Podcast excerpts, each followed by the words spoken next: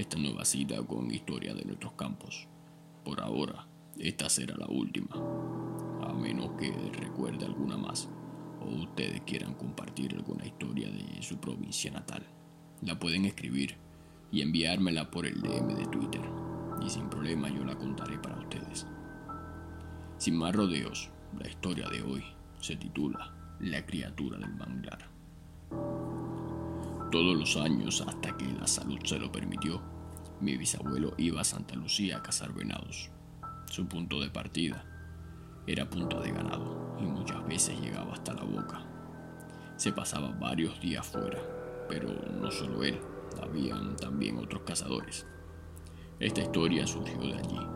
Un día se adentró bastante en el monte, metiéndose en zonas de abundantes coníferas, palmas y otros árboles típicos de las zonas costeras, dejando atrás los manglares.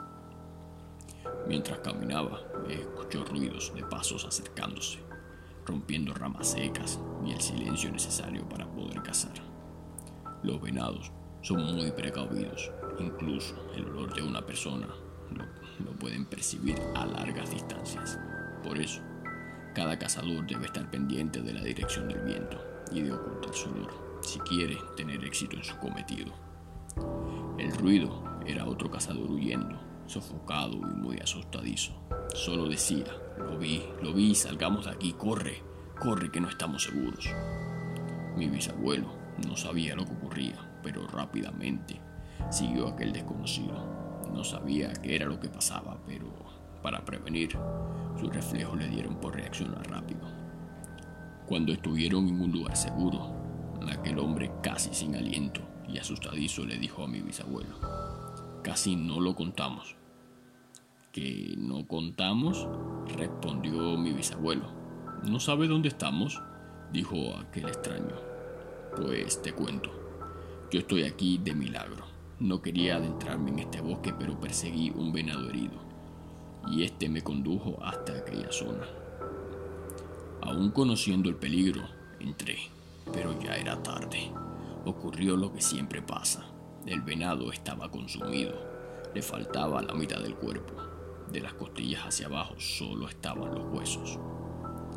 De la zona que salimos huyendo, dicen varios cazadores que hay algo raro. Hay una criatura que se alimenta de carne y es muy difícil dispararle por lo rápida que es. Sale de los playazos y manglares y ataca a otros animales. Se vuelve más violenta cuando está cayendo la tarde. Incluso puede llegar a atacar a las personas. Nadie ha visto ese animal frente a frente y ha vivido para contarlo. Dicen algunos que tiene forma humana, de estatura pequeña, como de un metro treinta centímetros. Es un bípedo, con largas uñas y dientes como agujas. Es cauteloso, mantiene siempre cierta distancia y ha aprendido a mezclar fangos para camuflarse con el ambiente. Puedes pasar delante de él y no lo ves. Dicen que es un guije, pero no se sabe. El caso es que el animal que entre herido en esa zona del bosque lo pierdes. Cuando lo encuentras ya está sin músculos ni tendones, solo huesos. Aunque lo hayas matado recientemente, si no te apresuras, lo pierdes. Y por las noches, si esa criatura tiene hambre, puede atacar a las personas con la misma ferocidad que ataca a los venados. Cuando salí huyendo lo vi. Iba caminando con sus manos ensangrentadas, dejando un rastro hacia el manglar. Su espalda estaba encorvada y llena de fango. Parecía el tronco de una conífera. Ciertamente, utilizaba bien su camuflaje. Cuando me escuchó, giró la cabeza, pero yo salí corriendo. No quería tener la misma suerte que el venado. Y por su apariencia, diría que es un.